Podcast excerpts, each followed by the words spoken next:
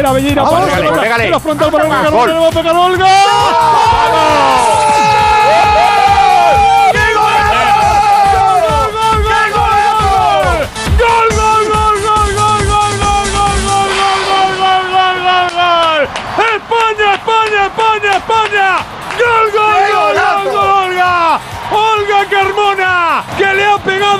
Pegado con el alma. La pelota golpea en el travesaño y acaba metiéndose. Marca Olga Carmona. España 2, Suecia 1. ¡Se acabó! ¡Vamos! ¡Vamos! ¡Final! ¡Final! ¡Final! ¡España está en la final!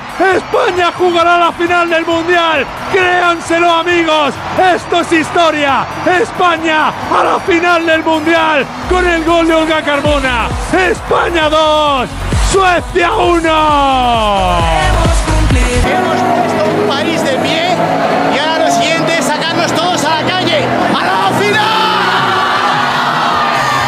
928, 268 en Canarias con la producción de Carmen Díaz, la actualidad deportiva que firma Óscar Conde. Muy buenas tardes, Óscar. ¿Qué tal, Jorge? Con la narración de Hugo Condés en el Radio Estadio, pues con estaría, esa pues declaración estaría. final de Jorge Vilda, el seleccionador nacional. Eh, diciendo que hoy habían puesto a un país de pie y que no quieren sacar a la calle. Así que el domingo, eso es lo que deseamos todos, que a eso del mediodía pues salga España a la calle a celebrar que seamos campeonas del mundo, porque sería la verdad, madre mía, Brutal, sería Madre una mía. maravilla, Madre mía. sería una maravilla. Los sería pelos de punta. maravilla. Los pelos de punta. Hola Ana Rodrigo, buenas tardes. ¿Qué tal? Buenas tardes. Vaya pelotazo que ha pegado la selección femenina de fútbol. Lo ha dicho Jorge Vilda en las Sí. declaraciones posteriores. Hemos pegado un pelotazo y es así. Yo creo que el domingo, pase lo que pase, hay que celebrar, porque esto, esto ya es más que histórico. Llevamos diciendo desde hace mucho tiempo, desde los octavos de final, que esta selección hace historia, pero lo de hoy ya es estar viviendo un sueño, es eh, hacer realidad el hecho de que el fútbol femenino en España es de altísimo nivel. Hace menos de 10 años jugamos nuestro primer mundial. El premio era eso, era jugarlo y ahora, o sea, nueve años después, estamos jugando una final. Yo creo que es un premio para estas jugadoras, las que están en, en, eh, en Nueva Zelanda jugando este mundial, pero también de muchas otras futbolistas que han luchado y que han derribado muchas barreras para que ahora mismo el fútbol femenino esté aquí donde tiene que estar. Y segundo, que es el reflejo, eh, estas jugadoras es el reflejo de muchas niñas que ahora mismo estarán viendo auténticas ídolas eh, eh, en estas eh, futbolistas como Jenny Hermoso, como Alexia Putellas, como Navaje o como Olga Carmona, que con ese gol a falta de dos minutos para el final nos se le hacía levantar Ha a todos del ha, asiento. sido, ha sido tremendo la victoria eh, España 2 ante Suecia, pero la verdad es que ha sido un partido, eh, Ana, eh, brutal el, el desenlace, porque eh, en, en apenas 10 minutos eh, hemos estado con una montaña rusa tremenda que al final nos ha hecho mm, un partido llorar de alegría, ¿no? muy igualado, eh, aunque yo creo que España en la primera parte sobre todo fue muy superior a la selección sueca, luego la selección sueca se vino arriba, pero como dices, en los últimos 10 minutos ha pasado todo. Mm. Ha pasado el, ese gol de Salma Parayuelo, que su salida al campo cambió por completo el, el partido de, de nuevo, la salida de Salma,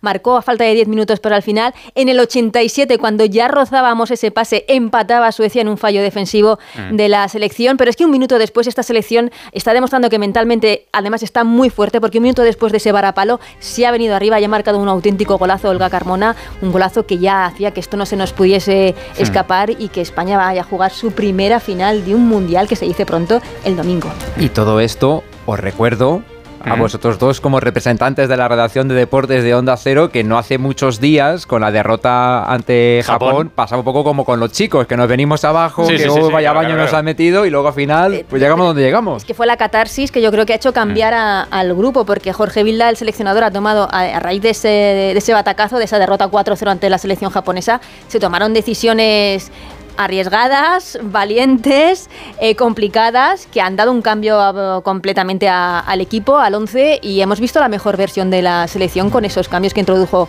Jorge Vilda a raíz de ese batacazo. Lo bueno, que el batacazo llegó en la fase de grupos, en un partido que tampoco era trascendental, mejor, los batacazos efectivamente, en la fase de y que a partir siempre. de ahora en, la- en- en la- en las eliminatorias, en los cruces, el, el equipo ha dado su mejor versión. Ya no da miedo ni las suecas. Ya no da miedo a nadie. Mira, vamos a escuchar voces de las eh, finalistas ya del Mundial, de las dos goleadoras eh, después del partido en los micrófonos de televisión española de Salma Parayuelo y de Olga Carmona, de un mito de la selección como Gene Hermoso y del seleccionador Jorge Vilda. Muchísima emoción, nos queda la final, hemos ido pasando de reto en reto, ahora tenemos el, el- el último, el grande, y queremos hacerlo y trabajaremos para hacerlo. Nunca había vivido algo así hasta el momento en el fútbol y estoy sin palabras ¿no? con este equipo. Y bueno, pues una vez más hemos tirado de la épica para, para conseguir estar en esa final y ojalá que, que nos hagamos con el título. Es que es increíble, es impresionante.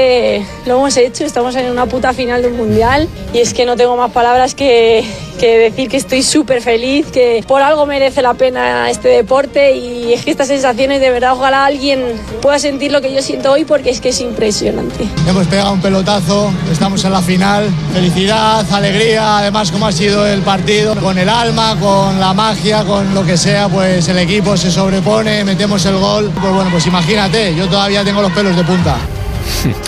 Lo decía antes Ana, ¿no? emociona sobre todo escuchar eh, voces como la de Jane Hermoso, porque verdad que Salma es una niña que tiene 19 años, pero bueno, que con 19 años tampoco cuando ella empezaba a jugar al fútbol tenía referentes de, de- de futbolistas femeninas, pero Jenny Hermoso, ya que es una veterana de, de 30 años, vamos, ni de lejos, cuando ella era pequeña y le dijese a sus padres, oye, quiero jugar al fútbol, la mirarían con una cara diciendo, esta chica, eh, que, que se la- que se le pasa por la cabeza. Claro, que se le pasa por la cabeza, ¿no? Porque estamos hablando pues, de que hace 30 años en España ver jugar a una niña al fútbol era algo absolutamente rarísimo. Hoy en día, afortunadamente, se ve como algo mucho más, más normal, está como más integrado y ves en los colegios, en los patios, a los niños a las niñas jugando y equipos de fútbol que- de cantera que tienen una cantidad de equipos de fútbol femenino brutal.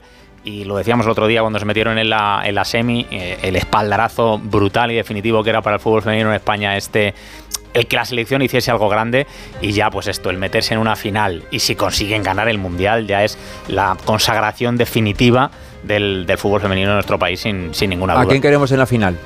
Pues. ¿O nos da eh, igual? eh, Sí, hay que ganar- sí, para- para ser campeones hay que ganar a todo el mundo, ya exactamente, está, En, da en una igual. final tampoco estás para elegir, pero eh, Inglaterra y Australia juegan mañana a partir de las 12 del 12. mediodía.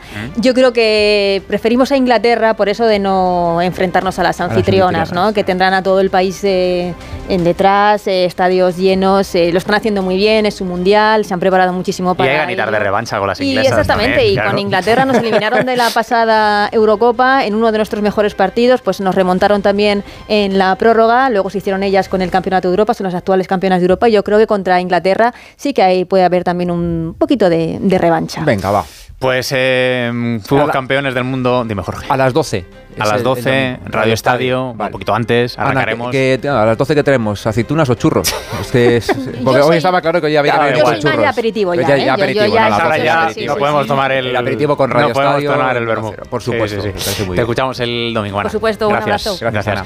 Y esperemos que podamos contar, pues como hace 13 años en Johannesburgo fuimos campeones del mundo con la selección masculina, pues ahora ya que nos da así los países que están lejos, ¿no? Sí, sí, Eh, eh, sí. Sudáfrica fuimos campeones del mundo eh, con aquel gol de Andrés Iniesta en el 116, pues ojalá este domingo podamos contar que la selección dirigida por Jorge Vilda y con estrellas como Jen Hermoso, como Salma, como Alexia, como todas las futbolistas tremendas que estamos ahí viendo, pues seamos capaces de ser campeonas del mundo también de, de fútbol femenino. Pues sería una pasada. Sería, una Qué pasada. emoción. Sería muy, muy bonito, desde luego. Esto es lo bonito del, del deporte y el periodismo deportivo, el contar las hazañas, de- porque al final el deporte siempre es, es algo que, que toca ¿no? la, la fibra y que emociona y, y es bonito, es muy, muy bonito. Lo decía Hugo hoy después de terminar el, el, el encuentro, ¿no? de decir, joder, yo pequeño me, me dediqué a, a la radio a narrar por contar cosas así, ¿no? Porque esto, Por emocionarnos. Sí, es verdad que el deporte siempre acaba, acaba emocionando. Bueno, a lo mejor mañana nos emocionamos también. O al menos los aficionados del Sevilla se Ah, emocionan claro, mañana. Claro, porque claro. mañana también es Radio Estadio, porque mañana se juega, pasamos al fútbol masculino, la Supercopa de Europa a las 9 de la noche en Grecia, entre el Manchester City y el Sevilla. Y por ahí está ya en Atenas nuestro compañero Carlos Hidalgo.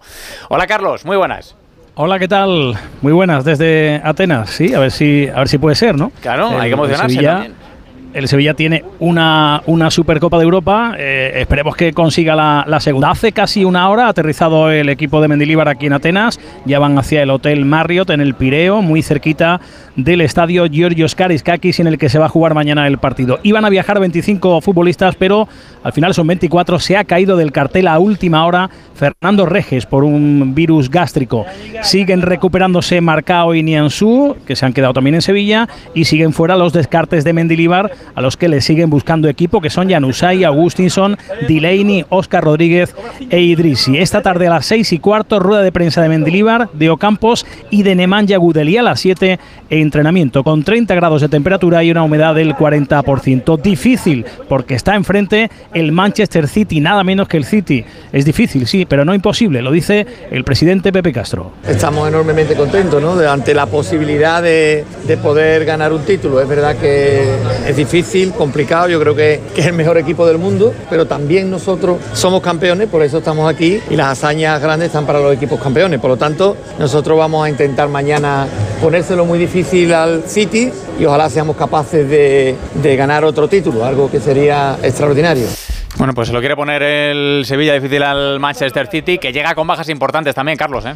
Sí, sí, sí. Eh, el Sevilla las tiene, pero no sé si son más destacadas las del City, porque no está Bernardo Silva, no está Rubén Díaz y no está De Bruyne. O sea que eh, son tres jugadores eh, importantes para, para, Guardiola, aunque evidentemente con ese plantillón y con Haaland en punta, que no vamos a decir que podría jugar él solo, pero, pero casi, que da bastante miedo su, sus registros goleadores, pues evidentemente aún así va a ser difícil. Pero bueno, ahí están esas bajas, tres del equipo de Guardiola. Oye, le han preguntado a Pepe Gasto también por Ramos y nada, no, ha dicho que no.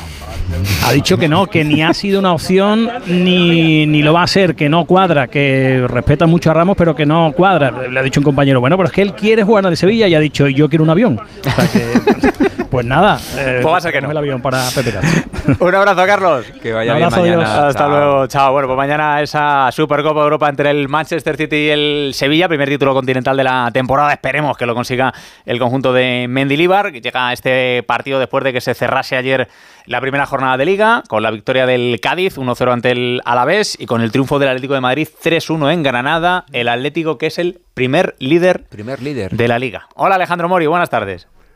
Hola Oscar, Jorge, ¿qué tal? Bueno, es algo anecdótico. Ya, la bueno, jornada, pero, bueno. No, quita, quita, mejor, ser, quita, quita. mejor ser el primer líder que el, el primer líder que el primer colista. Claro, claro, quita. Es- eso, Mori. es- eso está claro, pero lo importante, lo importante es empezar el campeonato gan- ganando y cogiendo confianza y sensaciones, ¿no? Y yo creo que ayer la, la gente del público se marchó feliz, feliz porque vio a, sus, eh, a su equipo ganar, porque vio un golazo que marcó Memphis, absolutamente espectacular. También marcó Morata, la competencia interna de la que siempre habla Simeone. Se vio también, eh, bueno, pues que Azpilicueta y Soyunchu van a aportar mucho y van a ser importantes. Eh, grandes fichajes para reforzar la defensa. Y fue todo positivo, 57.000 personas en el campo un 14 de agosto con ese calor y en mitad del puente. Eso habla mucho de la afición del Atlético Madrid, como veníamos avisando en la previa.